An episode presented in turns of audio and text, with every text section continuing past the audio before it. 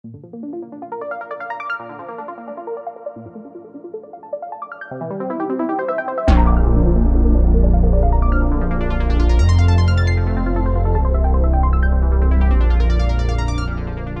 estamos por aquí. Muy buenas noches. Muchas gracias por unirse a esta videocolumna. Ya veo el comentario de mi querida Rosa María Rojas que dice no comienza. Estamos empezando con tres minutos. Un ligero retraso, una disculpa. Soy Arnoldo Cuellar y soy integrante del Laboratorio de Periodismo y Opinión Pública. Y después del programa que tuvimos el martes pasado, me quedó claro que en Guanajuato, con, con, una gran audiencia, con el tema de los partidos políticos y sus candidatos, la capital del estado, donde el tema pues parece que está muy candente, me queda claro que hay una situación seria de interés de los ciudadanos en lo que va a pasar en la política este año, este, este mes de junio, estas campañas, pero también de una insuficiencia, un desaliento frente a lo que nos están ofreciendo los partidos políticos y todos los partidos políticos, ¿no?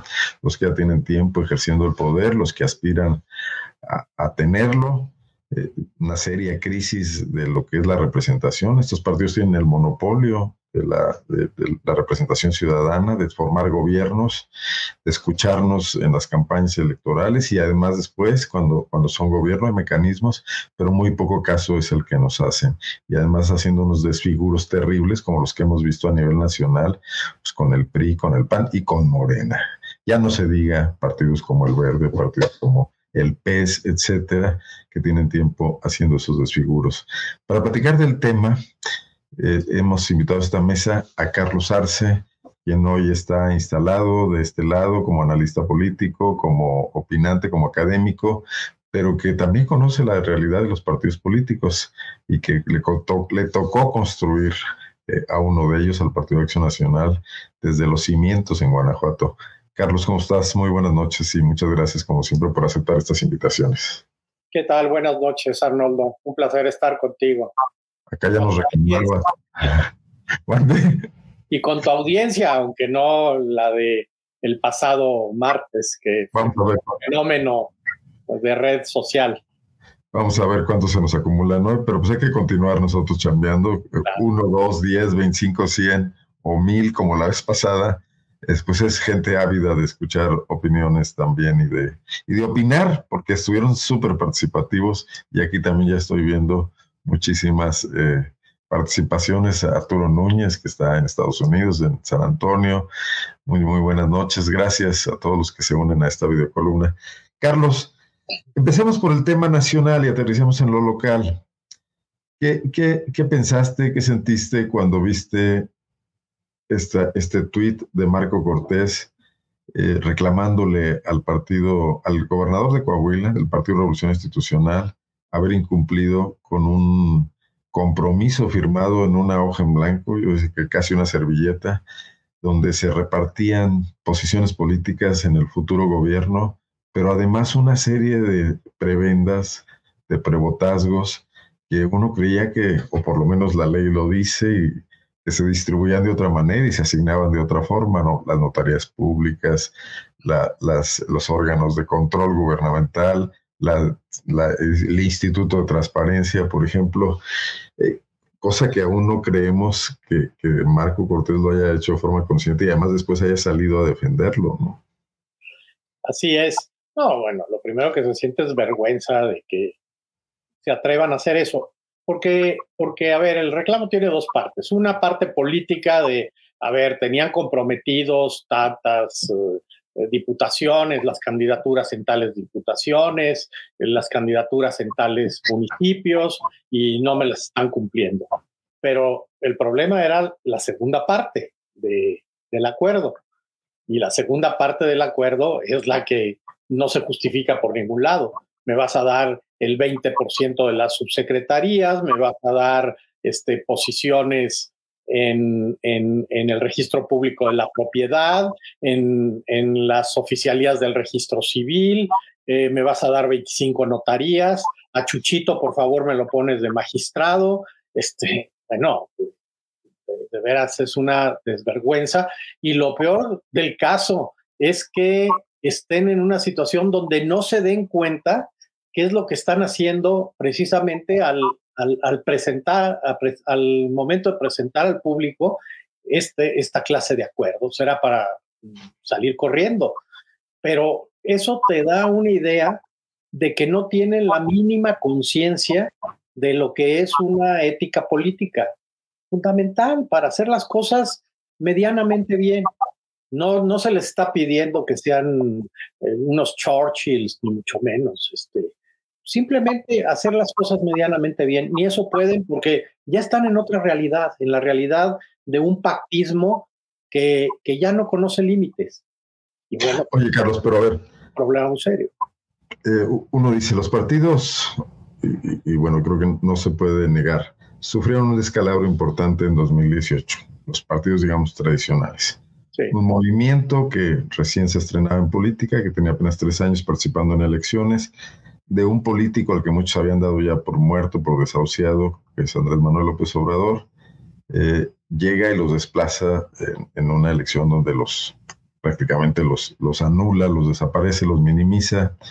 Partidos que habían ejercido el poder por mucho tiempo, profesionales de la política, no se diga el PRI, el PAN de alguna manera, dos sexenios en la presidencia de la República y una gran influencia incluso en gobiernos anteriores. Y uno dice, bueno, tocaron fondo, estos partidos políticos quizás se den cuenta, como le ocurrió al PRI después de que perdió la presidencia de la República, y que se hubo sacudidas y algunos tomaron el partido, etcétera. Dicen, tenemos que democratizarnos, tenemos que ponernos al día. Eh, y luego vemos esto. ¿Cuál es? Tú conoces las estructuras de los partidos políticos. ¿Qué es lo que está pasando ahí? ¿Por qué el PAN que dio ejemplo notable, hizo una escuela de democracia durante muchos años en el país, quizá fue el partido que tomaba sus decisiones más democráticas, más democráticamente. Hoy está dominado por este pequeño grupo que ni siquiera esto recibe la sanción, ya no digamos de, de, una medida disciplinaria, pero parece que ni siquiera de una crítica de parte de los panistas hoy. Bueno, este, habría que encontrar la piedra de toque en donde cambió todo. Digo, el PAN venía con problemas, con algunas decisiones por cuestiones éticas, éticas muy puntuales, por ejemplo, eh, de los foristas allá en los años 70, en fin, que no querían recibir el dinero público porque iba a contaminar al partido, etcétera. Este, eh, pero venía caminando bien, sus estructuras bien. Yo participé, fui diputado en la 57 legislatura, este, que fue precisamente donde se rompió, la, hegemonía del PRI. Y yo no me acuerdo en el grupo parlamentario haber dudado de la, capacidad y sobre todo de la honradez de mis compañeros. Todos eran gente que estaba poniendo muchos esfuerzos y apostándole precisamente al cambio en el, en el país. No, no, no había esa, esa cuestión. Y ahora parece que está al revés, ya todos saben en lo que están ahí todos o casi todos. Digo, ¿Te tocó vivir parte de esta transición? O sea, el pan que tú conociste al final ya. Pero, ¿dónde estuvo la piedra de toque? Para mí la piedra de toque la dimos los guanajuatenses, eh, Arnoldo. A ver, eso es interesante. Lo dimos los guanajuatenses y lo dimos con el caso de los moches. Cuando se descubrió el escandalazo del caso de los moches, parecido a este asunto del acuerdo que, que hicieron, pues lo que descubrió, si no me recuerdo bien, fue el AM el que sacó la, el, tema, fue esta plática en el ayuntamiento de Celaya, en donde el alcalde les decía a sus regidores que los diputados le iba, les, les iban a bajar 140 o 80 millones de pesos para obra pública, pero que estaban pidiendo una lana y que él no se asustaba, que él entendía que así era la política, pero pues quería compartirlo con ellos porque iban a tener que tomar decisiones allí en el, en el, en el ayuntamiento y pues quería que supieran. Y esto se grabó, alguien lo grabó, les pasó la grabación y todos conocimos la grabación. Fue un gran escándalo. Y luego eh, ya la parte periodística empezó a avanzar en las investigaciones y resulta que estaban metidos pues eh, Luis Alberto Villarreal, estaba metido el que ahora es alcalde de Apaseo, este... José Luis Olivares, José Luis Oliveros. Estaban Oliveros, estaban un montón de diputados, porque en, en esos momentos, eh, en, el, en el presupuesto de egresos de la federación, se bajó, se bajó una millonada de pesos para darles a cada diputado federal algo así como 20 millones de pesos para, para que hicieran con ellos lo que quisieran en sus, en sus distritos. Y entonces se convirtieron pues, en financieros de obras públicas, en darles dinero para obras públicas. Incluso ya después se descubrió que hubo un mercado secundario dentro de la, dentro de la Diputación, especialmente del PAN, en donde algún diputado que tenía sus 20 millones de pesos y no se lo había gastado, llegaba otro diputado y le decía, oye, ¿todavía tienes tu, guardadito ahí de lo que nos dan? Sí, sí, todavía lo tengo. Eh, ¿Lo tienes completo? ¿Tienes los 20 millones? Sí, sí, tengo los 20. Bueno, te doy 5 y me das, me, me, das tu parte. Órale, tú, yo te doy 5 millones y yo me llevo los 15 millones porque todavía tengo donde repartir y me está ayudando mi, mi, mi, este, mi gobernador o el presidente municipal o los presidentes municipales que ahí tengo. Incluso Marco Cortés construyó un gran bulevar allí en uno de los pueblos de su distrito en algún momento con este tipo de, de, apoyos. O sea, eh, es lo que en Estados Unidos se llama el pork barrel, el, el barril para puercos este, en donde de, hay un dinero presupuestado para repartir para los diputados. Y esto te lo digo porque incluso yo tuve un encontronazo, este, eh, porque critiqué desde entonces mucho esta, esta, esta posición eh, con Juan Molinar Orcasitas, que era diputado, y me escribió y me dijo, esto es normal, Carlos, no te llame la atención, así es en Estados Unidos. Le dije, pues sí, por eso le dicen barril de puercos. Si nadie está de acuerdo con eso, lo acaban de quitar en tales países, etcétera, precisamente por la corrupción que trajo este, el asunto. Más allá de esa cuestión, ¿quién era el coordinador de los diputados de entonces? Luis Alberto Villarreal. Y, en, y, de la Cámara en, general, de, de, todos los diputados, ¿quién era el gran pastor? Manlio Fabio Beltrones. Ok. Manlio Fabio Beltrones les... Salió ahí el tema en León con Bárbara Botello, alcaldesa. Claro, exacto. Y ahí viene otra vez a darles clase de, de gran política, de alta política. Bueno, eh, a ver, la sexagésima segunda legislatura, la 52 legislatura, 62 legislatura, perdón, como muchos les dicen, porque no, no saben enunciarla bien, pero es la sexagésima segunda, eh, fue donde se rompió toda la parte estructural, ética de, de, las posiciones públicas que, que tomaban los, los, diputados y, posteriormente los senadores, pero más, los diputados, porque allí se maneja el presupuesto de acción nacional. Fíjate, fíjate que en el grupo parlamentario de acción nacional hay un grupo de choferes que manejan las combis que te llevan a tus hoteles, etcétera. Y esos amigos de las combis se saben todas las historias que hay ahí en la, eh, cámara, de qué pasa en la cámara, qué sucede, etcétera, etcétera. Eh, por aquellos tiempos, eh, por parte del CIDE, yo estaba dando, estaba coordinando un, seminario de transparencia que dimos en la Cámara. Y un día que bajé al estacionamiento, me, encontré a mis amigos ahí de los choferes que yo había conocido anteriormente cuando había estado ahí en la Cámara. Eh, y me lo platico porque ya estos choferes ya se fueron, quién sabe quién estará ahora pero se me acercaron y me dijeron, oiga, este, ya regresen. No, le dije, eso ya se acabó, eso ya pasó, son otros tiempos, regresen, deberían de ver lo que está sucediendo. Esto es una cosa terrible.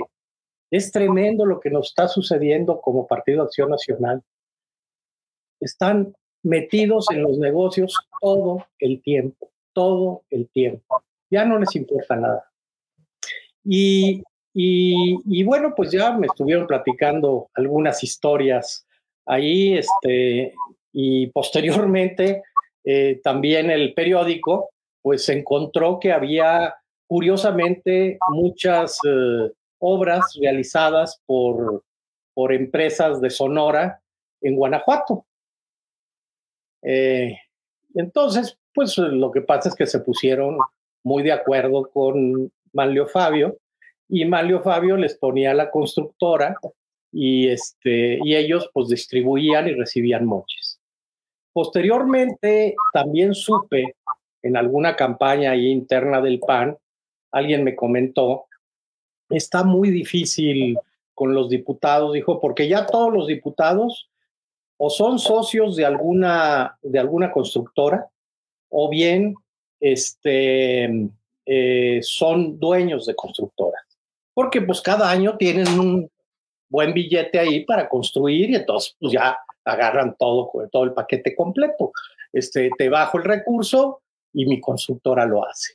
Pactamos los, los sobreprecios y todos quedamos muy contentos. Y, y, así fue durante toda esa época. Ahora fíjense. 2012, 2015. En, en, en esa legislatura. Revisen esa legislatura. No todos los diputados eran corruptos, evidentemente. Había gente muy seria que nunca se manchó con esas cosas. Pero todos recibían 20 millones. Recibí, claro, todos recibían dinero.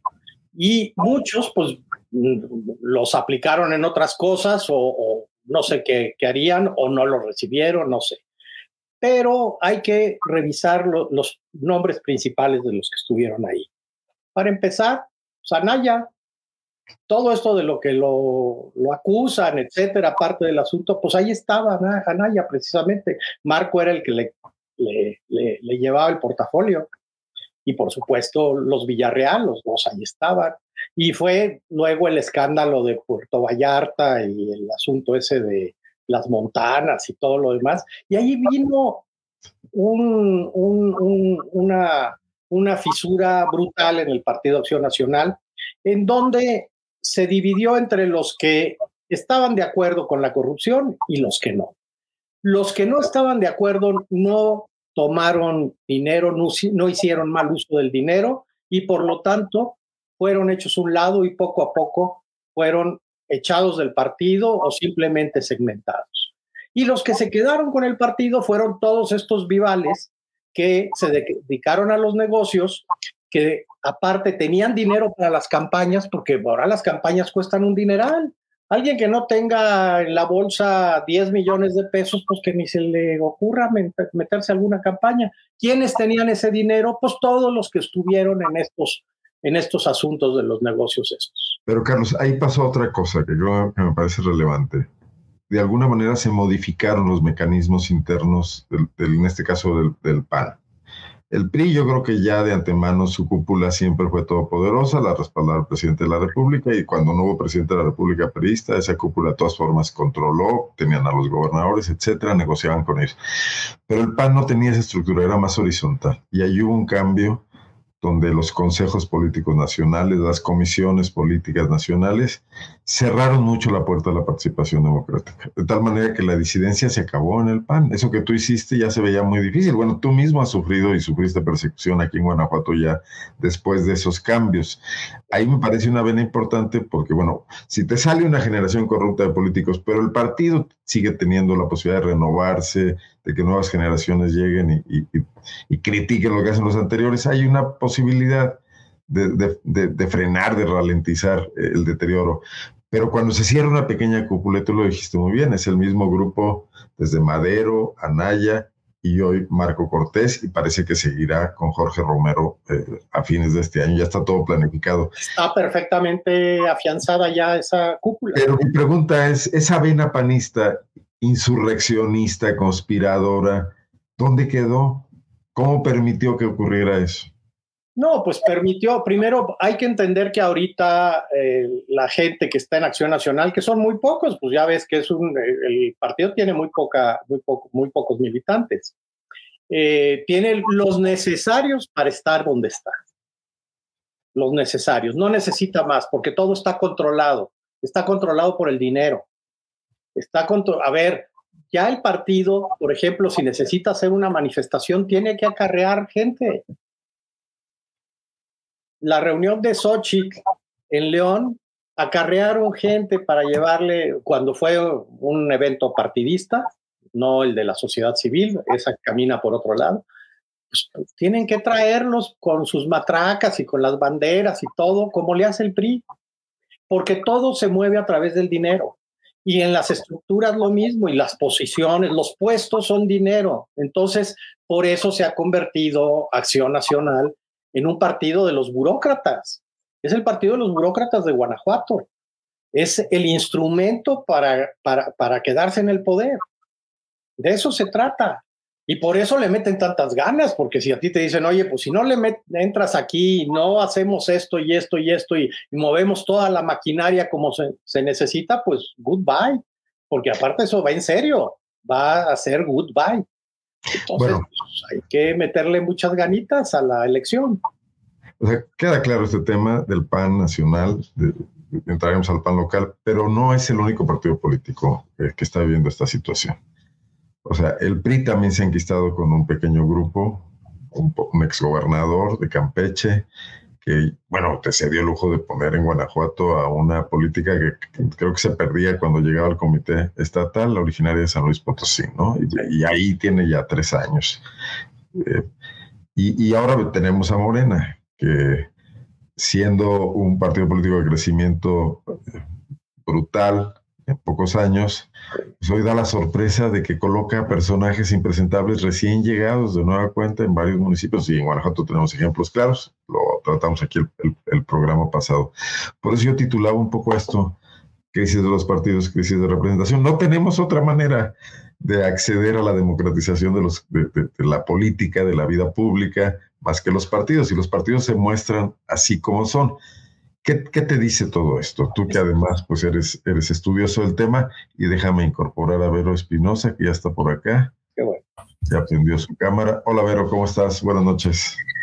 Hola, buenas noches. ¿Cómo están? Buenas, noches a, nuestro auditorio y, y a Carlos Arce y una disculpa este, porque bueno, pues estamos trabajando y con las noticias todo Alguien tiene que trabajar mientras nosotros jugamos a hacer televisión. y estos días están muy calientes las noticias. Unos tenemos que trabajar en unas cosas y otros en otras, en otras cosas. Y bueno, a Arnoldo le toca la pantalla, ni modo. va Carlos a hacernos una reflexión un poco sobre lo que está pasando. Hablamos ya extensamente del PAN nacional, no hemos hablado mucho todavía de Guanajuato, aunque bueno, inevitable hablar de Guanajuato siempre. Eh, incluso en la historia del PAN, porque es muy importante el, PAN guanajuatense en, en, la historia del PAN nacional reciente. Pero esto que yo te preguntaba, Carlos, no, no, no sé si ya perdiste el hilo de la pregunta. sí, porque nos fuimos a las noticias, en fin, dime la crisis del PRI y la crisis de Morena que están de todas maneras dejando en Guanajuato sin representación a una sociedad que, que, ve que el PAN está centrado en esta burocracia que tú mencionaste, pero que tampoco ve expectativas en los otros partidos. Bueno, y hoy el PRI ya es aliado del PAN. Lo que sucede es que estamos en un, pasando por un, por un periodo que se llama cartelización de los partidos políticos. Eso es lo que está sucediendo. Eh, un poco lo, lo, lo, rompe eh, la aparición de Morena y que se asume como movimiento, no como partido político, porque ya la estructura de los partidos, este, estamos hablando antes del 18, había llegado a tal perfeccionamiento con las partidocracias que se estaban repartiendo el pastel tranquilamente entre ellos, tranquilamente. Entonces, bueno, yo te voy a poner malos candidatos aquí y allá porque a ti te interesa y tú has gobernado allí desde hace mucho tiempo y entonces está bien. Aquí sí nos vamos a pelear un poquito, a ver quién gana, porque andamos muy parejos, y, y, se cartelizaron. Y entonces eh, extendían el mapa de la República, de los distritos, de todo, de los estados, etcétera, y se ponían más o menos de acuerdo, rompiendo, por supuesto, toda la dinámica democrática, que supone diferentes posiciones y no una simulación, sino realmente un enfrentamiento entre los partidos y entre los militantes en el sentido de que yo tengo mejores razones que tú para gobernar en cierto sentido. No, aquí era ponernos de acuerdo a ver cómo nos distribuimos el poder. Y así se consolidaron estas, estas plutocracias y estas eh, partidocracias que han sido verdaderamente terribles. Y yo creo que no vamos a salir de esto mientras no salgamos realmente de la, de la, del, problema de la partidocracia. Y ahí los tienes. ¿Quiénes son los, los eh, representantes de estas partidocracias? Pues revisa las listas eh, plurinominales al Senado y te los vas a encontrar ahí o a la Diputación. Y ahí está. Y siguen sobre esa posición. Y ahora Morena lo mismo, está en la, en la misma historia. De tal manera que hay partidocracia, pero no hay democracia. Ese sería el sentido de esto. Pero Carlos señala el quiebre, por ejemplo, del Partido Acción Nacional. Puede ser uno de los factores, sin duda relevante, puede haber otros, en aquella etapa de los moches, en aquella legislatura de Luis Alberto Villarreal, Marco Cortés, Ricardo Anaya, todos todavía muy vigentes en el panismo. Bueno, pues qué decir, uno es dirigente nacional ahora, y, la legislatura de Manlio Beltrones, que ahí viene de regreso. Eh, ¿Tú cómo aprecias este deterioro de los partidos políticos que hoy, a cual más, donde los veas, eh, no parecen vendernos ningún tipo de esperanza con sus decisiones, con sus candidatos, con sus planteamientos, con sus posturas? Bueno, yo, yo no sé si realmente ese es el punto del quiebre. A mí me parece que ese es más bien como cuando toca fondo, o sea, como cuando llega como al, ¿no? Al, al, a la orilla del abismo, porque de verdad lo que vemos es una auténtica ausencia de la, de la ética panista, hablando de los principios este, doctrinarios del PAN. O sea, yo, yo ni siquiera me voy a ir a que si estoy de acuerdo no estoy de acuerdo, que no estoy de acuerdo en muchas cosas, pero creo que eso no tiene nada que ver, sino en sí lo que el partido defendió como tal creo que mucha gente del partido lo sigue defendiendo, creo que mucha no, pero bueno, lo que ahí como principios del partido están, este, creo que e, eso es lo que a, donde se llegó como al, filo del abismo. Este, yo diría que hay un tramo recorrido más atrás, un poco, algunos años más atrás, y me parece que, este, mm, bueno, yo, perdón, pero yo sí creo que mucho sí tiene que ver con, con cómo se da esta, esta simbiosis mm, como con cierto pragmatismo de la entrada de una élite empresarial, este, que, que va, pues, que, que, que, la verdad es que, bueno, eh, tienen como pues como esencia, este, la, la visión de la administración empresarial, del negocio, de la, del modelo, de un modelo de empresa, y creo que mucho de eso lo, lo llevan, y pues este, mucho de eso, eh, a mucho de eso le pondría yo nombres como el de Vicente Fox, por ejemplo, que creo que, este, que creo que, que eh, eh, lleva un modelo exitoso de marketing político que vacía mucho, este, vacía mucho la, base doctrinaria y, la relación y la ascendencia este, con, con, pues con aquellos perfiles de, de, mucho contenido, de mucho bagaje eh, doctrinario ideológico, hablando de Carlos Castillo Peraza, por ejemplo, ¿no? Y bueno, ya pensando en otro, otros, otra larga lista de personajes que tú conoces muy bien, Carlos, este, que, que tú estabas en aquellos escenarios eh, que estuvimos allí, que los vimos tan de cerca, periodistas eh, pues como Arnoldo, como yo, las nuevas generaciones no lo van a saber, pero aquí se los estamos contando, eh, porque vimos de cerca que se anteponían este, estas, la institucionalidad, hablando de esto que digo, ¿no? Estos, estos fundamentos doctrinarios, y principios ideológicos, y, que esto se, se, se va como difuminando con, con otra manera de, de, ver la política, con otros, este, otro sentido de, de, mm, de la vida este, eh, partidaria muchísimo más pragmática y a mí me parece que ese pragmatismo acaba vaciando mucho, ¿no? Eh, a, partidos como el PAN y este, creo yo, yo creo que es como, mira, eh, otra vez lo voy a decir, sin que eso, sin, sin estar de acuerdo o en contra, pero sí diría que eso ha sido como una de las, de las pérdidas, porque porque entonces sí se cae muy fácilmente en, esto otro que de lo que hablabas, Carlos, en esta, en esta partidocracia, pues sí, porque lo que acaba pasando es que se acaba viendo que funciona muy bien, ¿no? Funciona muy bien este, organizar un, un, esquema en el que pues, pues fácilmente nos hacemos acuerdos, nos entendemos, negociamos cosas y, y mantenemos un, un, pues un club a donde no dejamos entrar a nadie más, este, eh, y, al que no, con quien no, no compartimos, ¿no? No compartimos más que los que estamos aquí, este, y, entonces, pues, la democracia, pues, pasa, por supuesto, a ser el último fin y el último interés de, de, este club, ¿no? Yo tengo, un punto, tengo un punto ahí, pero a ver, seré, seré breve.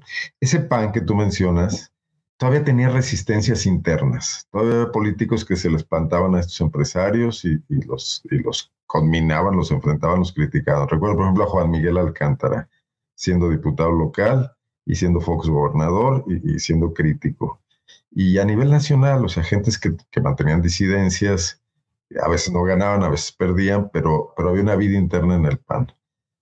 Por ejemplo, eso ya no existe hoy. Hoy puede haber la decisión más absurda y los panistas se aguantan. O sea, Juan Carlos Romero puede estar en profundo desacuerdo con lo que pasa en Guanajuato, pero se calla y dice y va a ir a hacer campaña junto a Samantha Smith.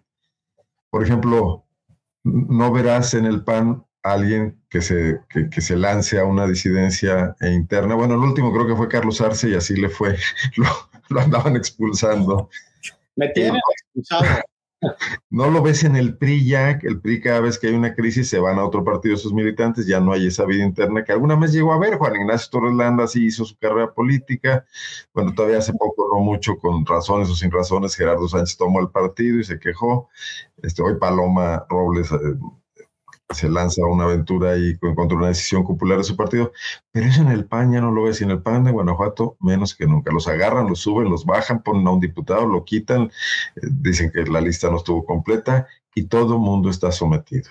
Eso es que literal, literal pasa eso, no o sea, mm, ocupan el partido, se apropian del partido, se vuelven dueños del partido, usan la marca del partido hacen negocio con el partido, se reparten el partido y así, tal cual, ¿no?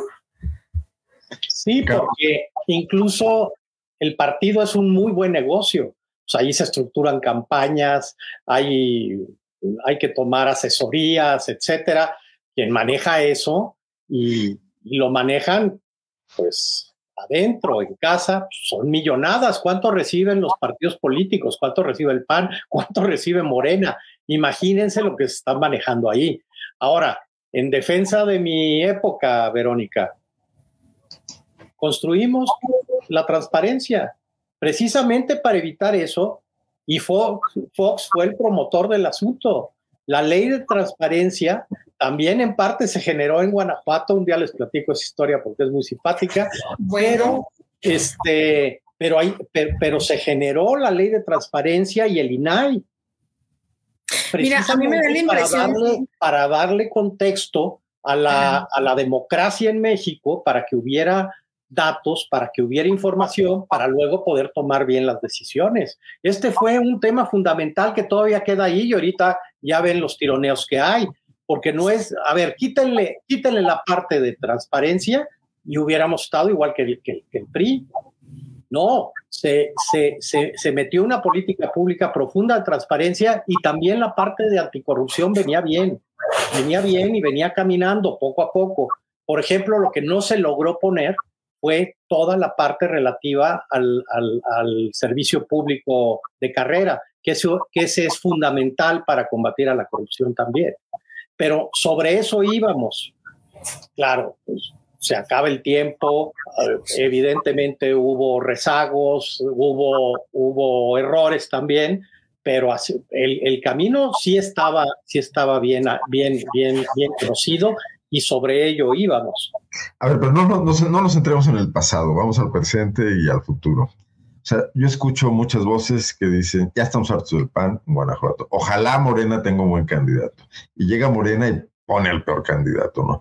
Y es donde yo digo, hay una crisis seria de representación. Los ciudadanos no tienen manera de, de, hacer prevalecer su sentir, que, que siquiera les pongan buenos eh, representantes, buenos, buenos aspirantes, eh, de tal manera que les vendan un poco de esperanza, sino que parece que la política ya es un asunto absolutamente ajeno al interés de los ciudadanos en muchos municipios de Guanajuato.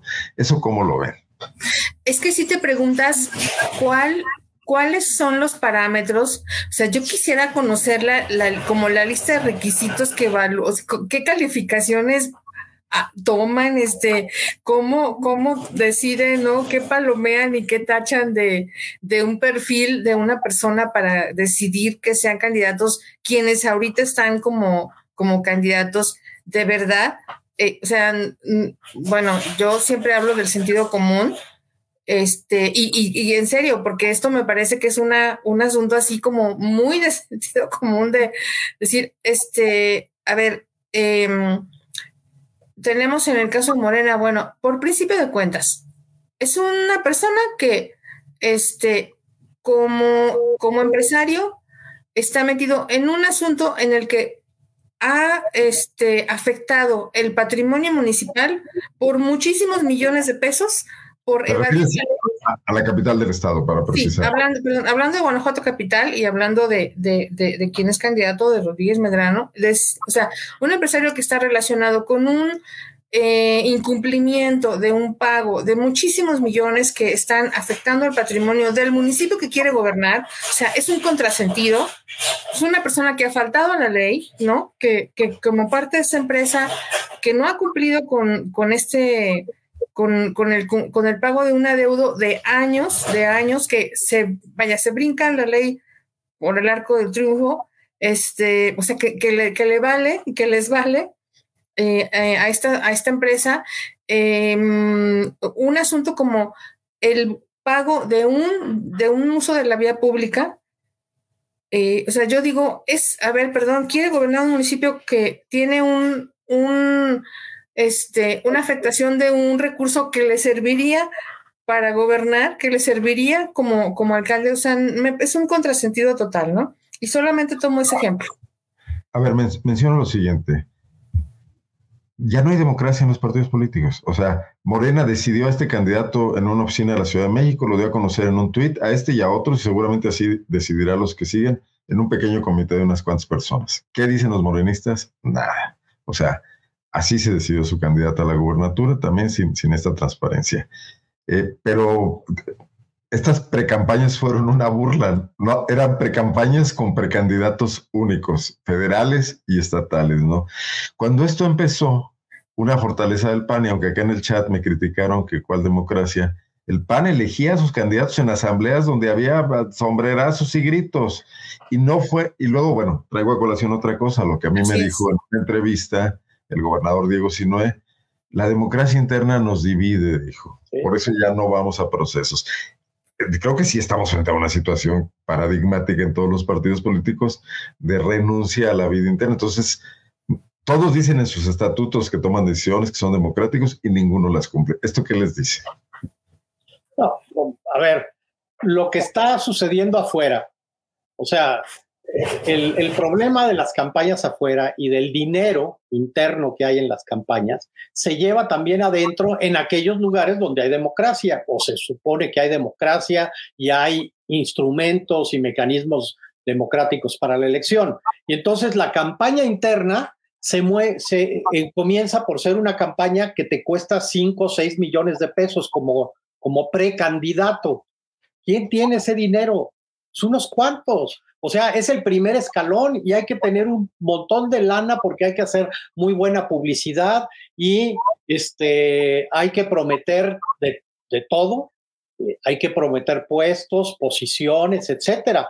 En Guanajuato capital lo vivimos. Cuando llegó Oliva como gobernador, corrió hasta las secretarias del gobierno del estado porque traía compromisos para poner a un montón de, panistas que le ayudaron en la campaña y, estaba, estaba este, eh, la promesa de darles un puesto en el gobierno del estado y fue muy cumplidor, por cierto.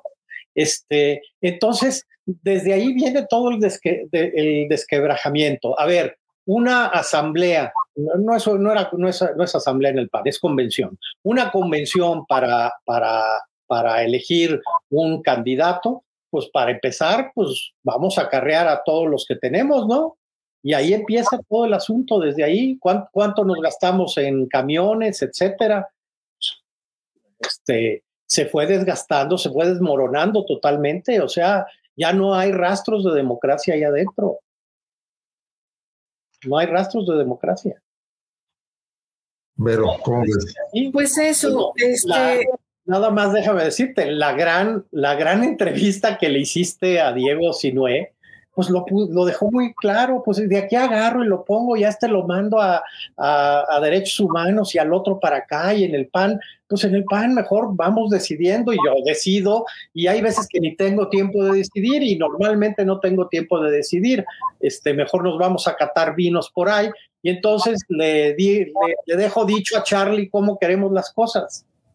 Y así está, así se maneja el partido Claro, bueno, hubo el, y, mira, o sea, este, bueno, Juan Manuel Oliva, que fue, ¿no? Que en, aquel momento, incluso en aquellos periodos de aquellas legislaturas, parte de como de toda esa base de, de, militancia del trabajo de a pie, este, y bueno, luego ves, pues, con los dedazos, el dedazo a Márquez y luego Márquez el dedazo a Diego y luego Diego legitimando el dedazo con esa frase este, fantástica del mundo surreal que dice eso de que la democracia este, es, es muy dañina, entonces mejor vámonos al, al dedazo.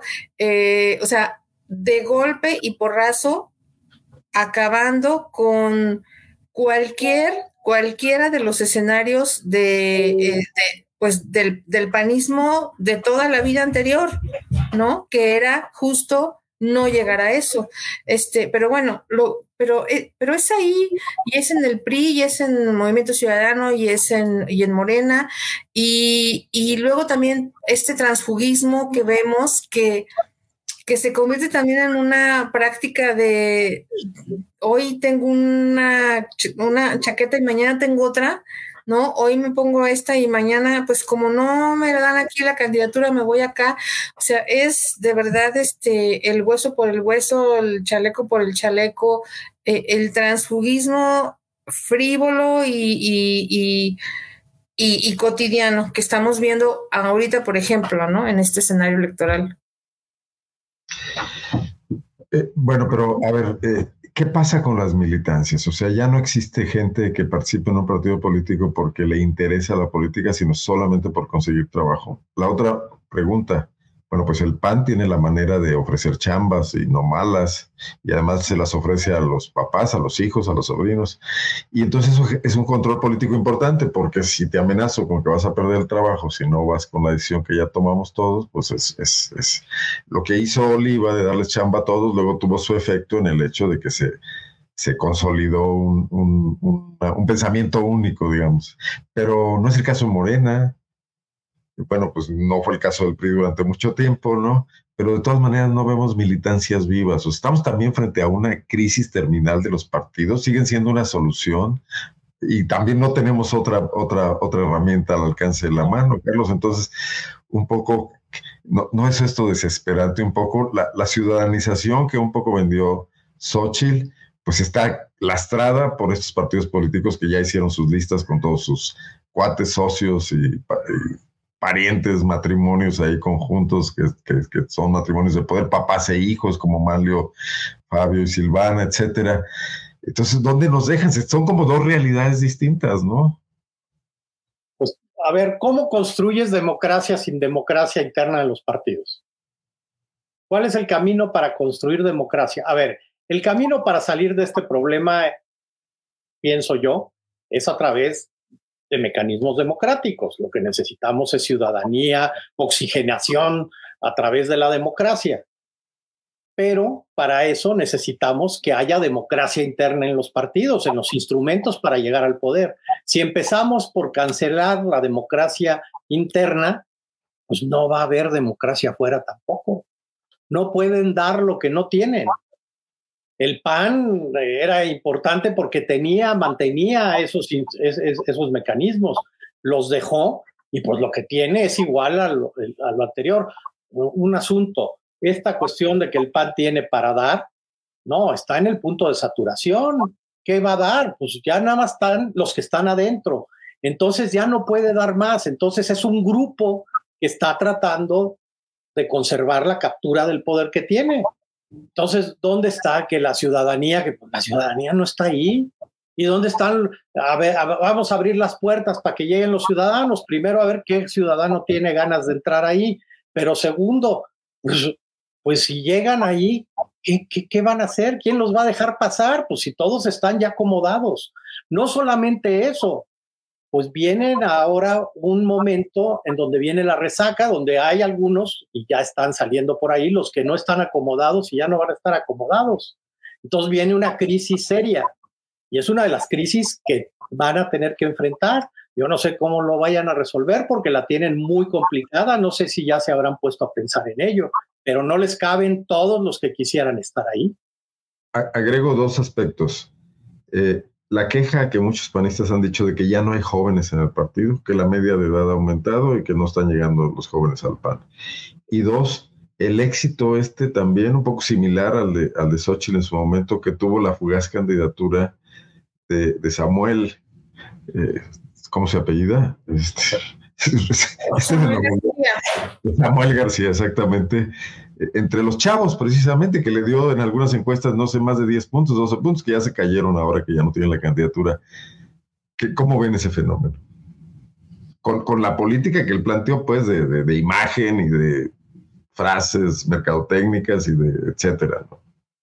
No, pero, eh, pero eso, o sea, a ver, pues primero pues una candidatura con, con, cero sustancia, ¿no? O sea, no sustancia, sino eh, como eh, como impostar, como impostada, porque eh, es dirigir un, tratar de dirigirse a un público joven, pero desde una perspectiva, este, pues no sé, como si, como, como si estuviera, em, como si fuera un candidato de redes sociales, ¿no? O sea, para las redes sociales más que para, más que para los jóvenes, o sea, para las redes sociales que consumen que le dio un, triunfo en Monterrey, que no es un estado fácil, pues. Sí, y, bueno, y pues sí, que funcionó muy bien, pues porque, porque hacen productos para, para esto, ¿no? Para las redes sociales este, que consume el mundo, pues, que consume el mundo, pero, pero mientras tanto, de verdad vemos, a ver, vemos que por muchísimos años ni, ni, los partidos, ni los gobiernos, ni los gobiernos, ni los partidos que han gobernado realmente han tenido la capacidad de, de poder responder a, a, crear este, políticas públicas que den certezas a, jóvenes, ¿no? O sea, vemos esta, este escenario tan desesperanzador, el otro día hablábamos de eso, Arnoldo, ¿no? Tan desesperanzador para, para los jóvenes en términos de acceso a vivienda, de accesos a emprendimientos, a, emprendeduría, como le quiera decir, este, eh, de, de, o sea, todavía de educación, todavía vemos un montón de embarazo adolescente, todavía vemos un montón este, de muertes maternas jóvenes, eh, em, este, o sea, el escenario es recibir una beca porque no trabajas ni estudias, o sea, ese bueno, ese escenario, ¿qué te dice, no? De verdad, ¿qué te dice de, de, una realidad, de una realidad en la que los jóvenes luego siguen siendo utilizados solo como para cargar las banderitas, como carne de cañón, para echar la porra, para arropar al candidato o la candidata, pero que eh, quieren llegar a espacios de, de participación que ya están copados, como bien dice Carlos. ¿Cómo ves, Carlos? Pues sí, tienen un problema brutal con los jóvenes. Tenemos un problema como ciudadanos, pero Pero fíjense cómo eh, lo que sucedió el pasado martes aquí este, es interesante. Y es interesante porque a diferencia de, otros personajes este, que están en la política y están ahí pues viendo a ver qué les mandan y cómo viene la línea, les bajan la línea y corren a hacer lo que les digan y tan tan. No, no, acuérdense cuál es el dicho de mis amigos aquí de Guanajuato el que el, que obedece no se equivoca, nunca se equivoca, pues eso es lo que aplican y así les va muy bien en la política. Digo, yo no sé cómo pueden estar a gusto ahí, yo no, estaría a gusto en un lugar así, pero, pero bien, ahí están y les va bien. Y ahí van escalando y van, van, van conservando muy buenas chambas, por cierto. Pero cuando se construye ciudadanía es diferente. Lo que ha hecho, por ejemplo, Paloma Robles es construir este, eh, precisamente ciudadanía. ¿Cómo la ha construido? Pues basta salir con ella un día. Un día yo me la encontré, caminé, no sé, dos o tres cuadras con ella, no me acuerdo dónde iba, y, y, se va viendo el ambiente que hay en la ciudad con una persona como ella. ¿Por qué? Porque ha construido ciudadanía y representación con ello. Ella sí tiene por lo menos una parte de, gente que, que, que, se ve en ella, que ve la representación y con qué lo hace. Pues con sus posicionamientos adentro del cabildo, que siempre se los votan en contra, los va a perder una y mil veces, pero ahí está SAS y SAS y SAS. Y luego va y habla con la gente y va y defiende el asunto de las momias, se avienta cincuenta y tantos días durmiendo allá afuera de la estación con un grupo de 20 o 30 personas que la acompañaban todos los días, este, se construyó ciudadanía pidiendo las firmas para el, plebiscito, en fin, este, y, ese, y, y, frente a eso que hay, pues hay una respuesta ciudadana.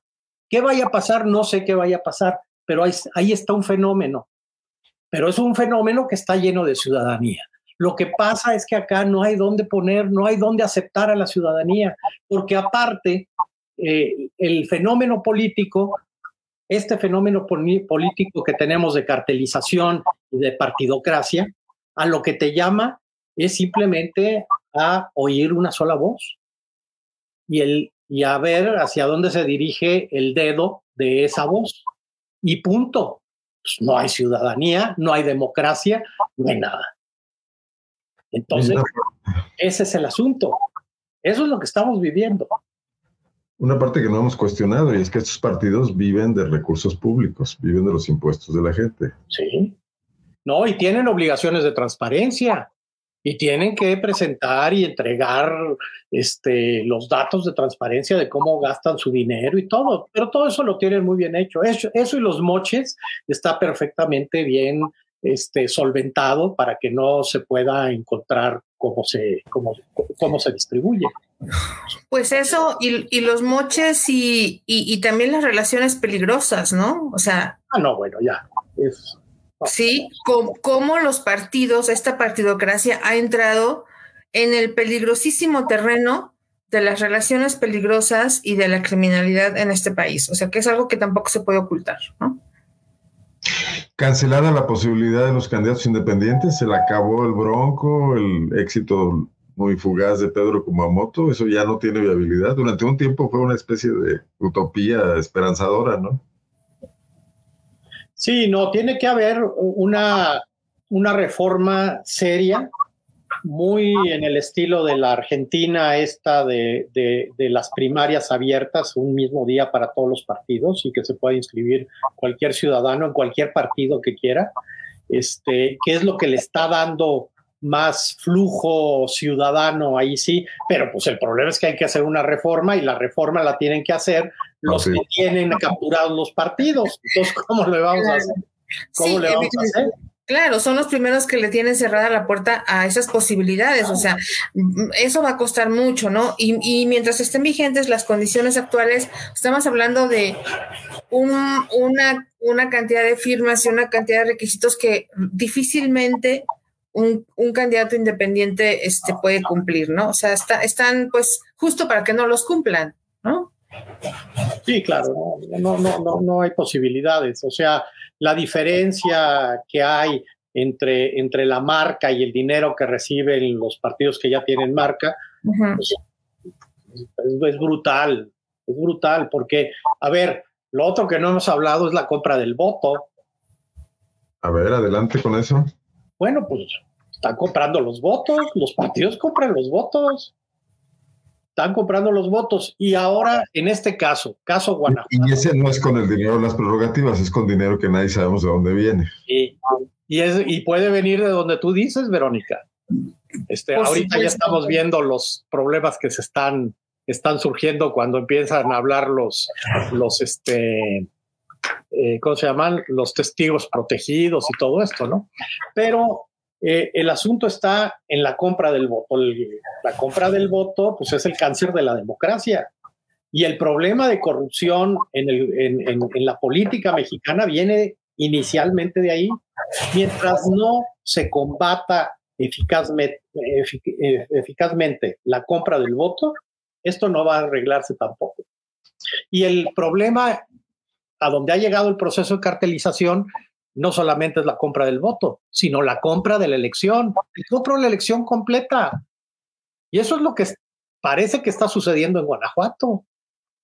A ver, porque qué curioso que un, un, partido que, que, en las encuestas va arriba, porque va arriba, iba arriba de hasta ocho puntos, llegó a estar arriba este, Morena sobre, sobre, sobre PAN en Guanajuato de repente sucede que Morena, con la lámpara de Diógenes, encuentra al peor candidato, al peor candidato, después de que el PAN quitó a una posibilidad que había de refrescar al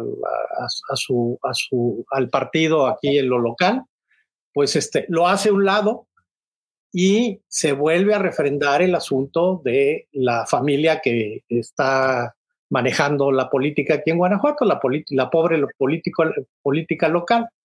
Y entonces, les digo, encuentran al peor candidato para perder la elección. A mí no me cuenten estas historias, porque aparte ya pasó en el 21. En el 21 también más o menos ahí iba posicionado, se veía que Loya venía más o menos bien, y de repente este, hablan con el señor Prieto y con no sé quién más, y sale una desconocida como candidata a perder la elección. Conocida en círculos muy, muy, muy pequeños. No, era para perder la elección. Y bueno, no hizo campaña prácticamente. No. ¿Qué, qué Porque además no tenía el respaldo del partido. O sea, bueno, ¿no? También, también digo, sí, conocida en ciertos, en ciertos círculos, con cierta imagen, con cierto prestigio, pero pues que no era una candidata para ganar y porque tampoco tenía el apoyo del partido, evidentemente, ¿no? O sea, no, era para eso. No, esa no era la intención yo pongo más allá el asunto de la, elección no está comprada en lo local, en la parte local, se compra arriba, en otros lados. Es donde está negociada en otros niveles. Sí, entonces a ti te llaman y dices, ah, sí, yo sí quiero, porque en una de esas sí se me hace y van muy contentos y todo. Entonces ya todo está definido. O si manejas el dinero y el presupuesto para las campañas y manejas las candidaturas, tú decides dónde pierdes y dónde ganas en muchos lugares.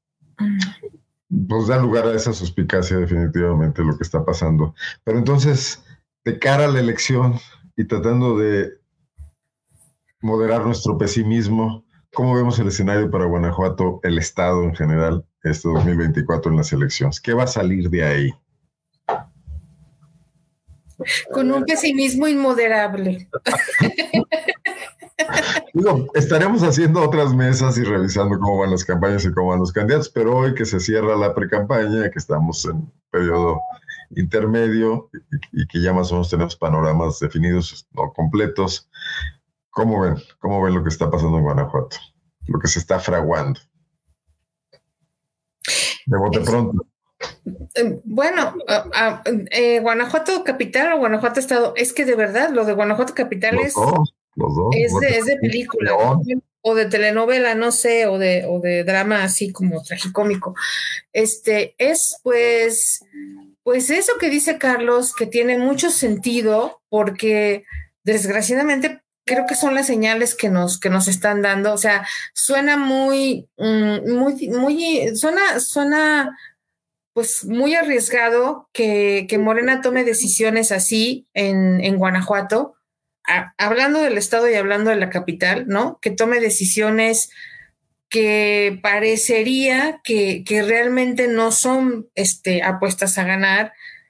Eh, y, y, que por otro lado, pues el, el PAN, este, mm, eh, bueno, creo que, creo que el PAN apostándole también mucho al tema del control institucional desde el Estado de los padrones sociales, de estos, estos recursos de la tarjeta, ¿no? Este, para las mujeres, este tipo de cosas que, este, que, bueno, que ha sabido también como operar ya muy bien en, en los últimos años y en las últimas elecciones, este, pero, pero sin que pero al mismo tiempo como, como sosteniendo una continuidad de un proyecto pues ya muy desgastado, ya muy, este, ¿no? Muy, desacreditado, eh, con muchos problemas, con, con, retos muy grandes, con crisis muy grandes. Entonces yo, yo creo que pues complicado por cualquiera de los de los dos este de las dos posibilidades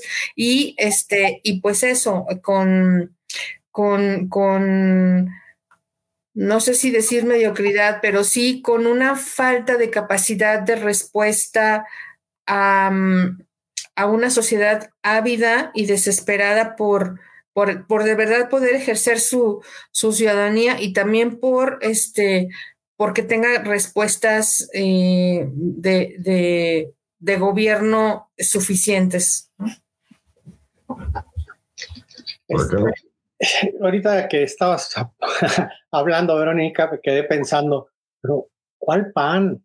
¿A cuál pan de Guanajuato Capital? Este, en Guanajuato Capital no hay pan, no existe. Hay una franquicia cedida a los Navarro Smith. Eso es lo que hay, no hay pan. Partido Acción Nacional no hay como tal.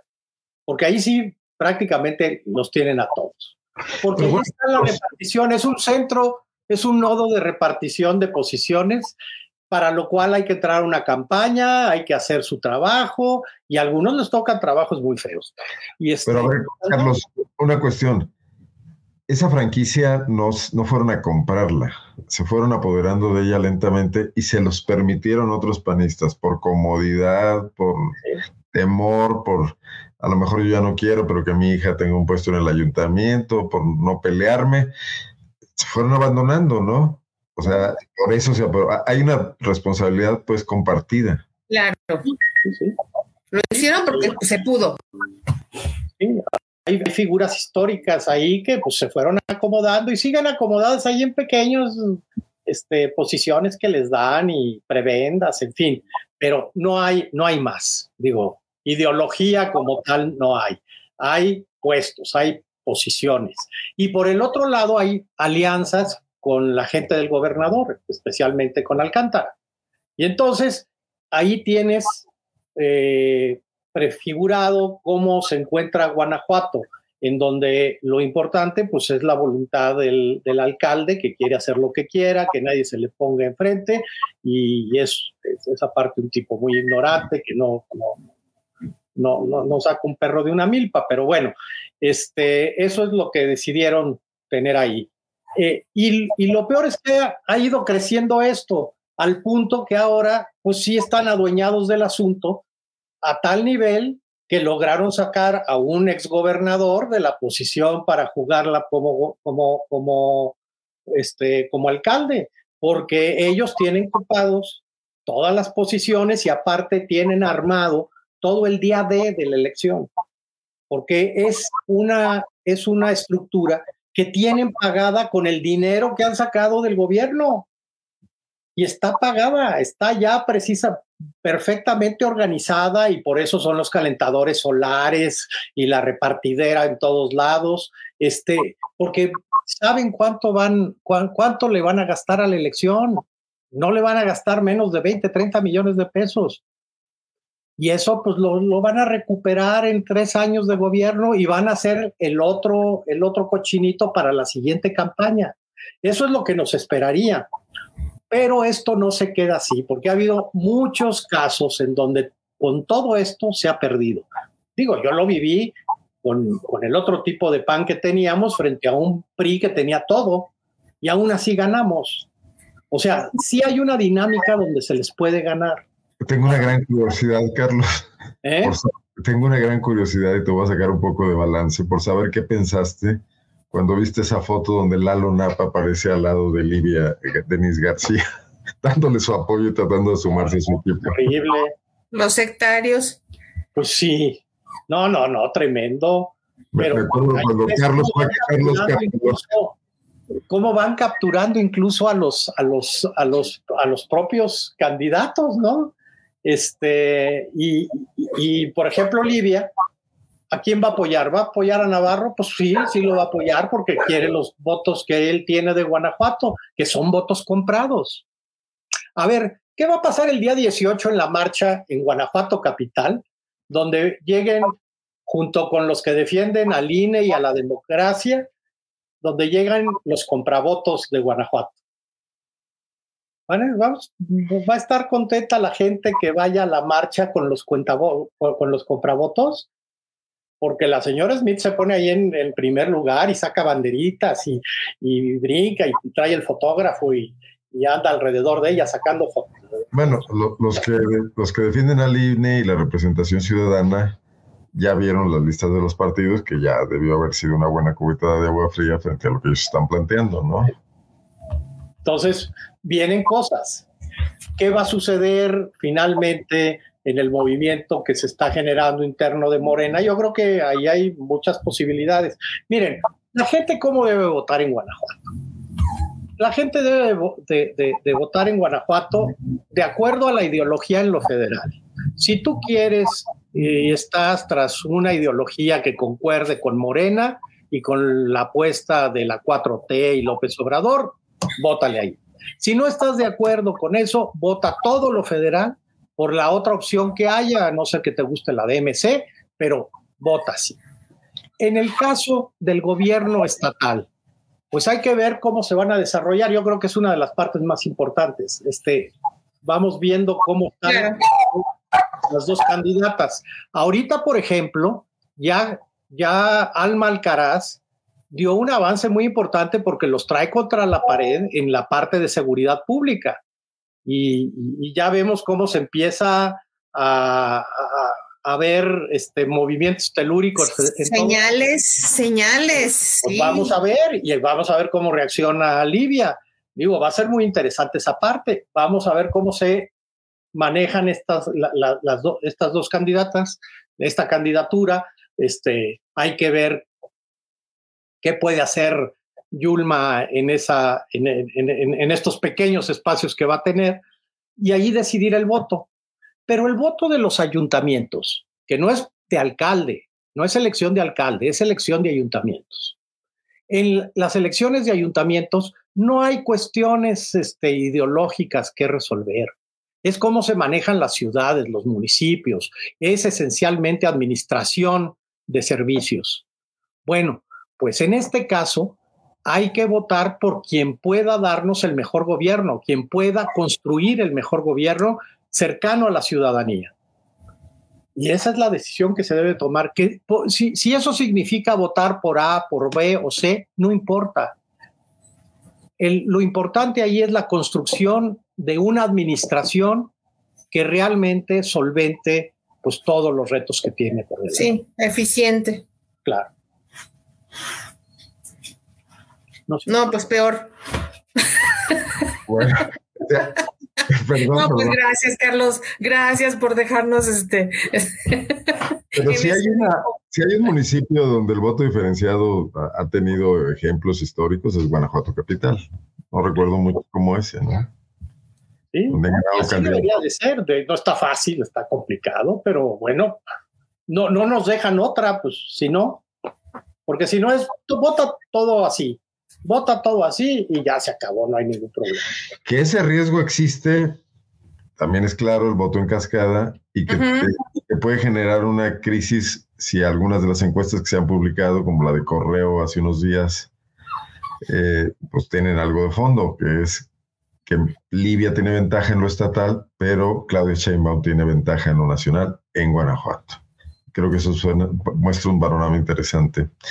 Oigan, pues llegamos al final, tenemos una hora y unos minutos más platicando. Creo que esta mesa hay que repetirla en el futuro. O sea, si les parece bien que cuando arranquen las campañas estatales en primero de marzo, pues nos volvamos a juntar dentro de un mes, poco más o menos, y volvemos a, ver cómo, volvemos a revisar el panorama, a ver qué ha cambiado, si todo sigue igual. No sé si quieren agregar algo más. Muchas gracias por la invitación. Está padre la mesa. Pero gracias. Un comentario acá por los por, por el chat. Yo trato de pasar todos, todos, todos los comentarios, pero sí aquellos subidones de tono, medio groseros, que insultan, no, no, no que insulten a la mesa, es lo de menos, sino que insulten a otros personajes políticos. Yo creo que esos no los, ahorramos para, digo, se quedan ahí en, YouTube, se quedan en, Facebook, eso. Pues, ya ves, Carlos, alguien dice que lo que tú no quieres ver es que tú eres de los panistas rescatables de, de Guanajuato Capital. Vicente Gutiérrez lo dice que, fue priista y funcionario público ya, abogado. Muchas gracias. Soy una rémora ahí perdida. Bueno, pues gracias. Hacia adelante, Gracias, Carlos. Gracias, Vero. Y buenas, noches. Buenas noches. Gracias a quienes nos vieron y aquí estaremos el próximo martes. Gracias a quienes vean esto más tarde también en las redes sociales. Seguiremos atentos a lo que pasa. Buenas noches, soy Arnoldo Cuellar y somos Verónica y yo, integrantes del Laboratorio de Periodismo y Opinión Pública, Carlos Arce, que publica en su blog y también en el diario AM sus opiniones cada domingo. Muy buenas noches.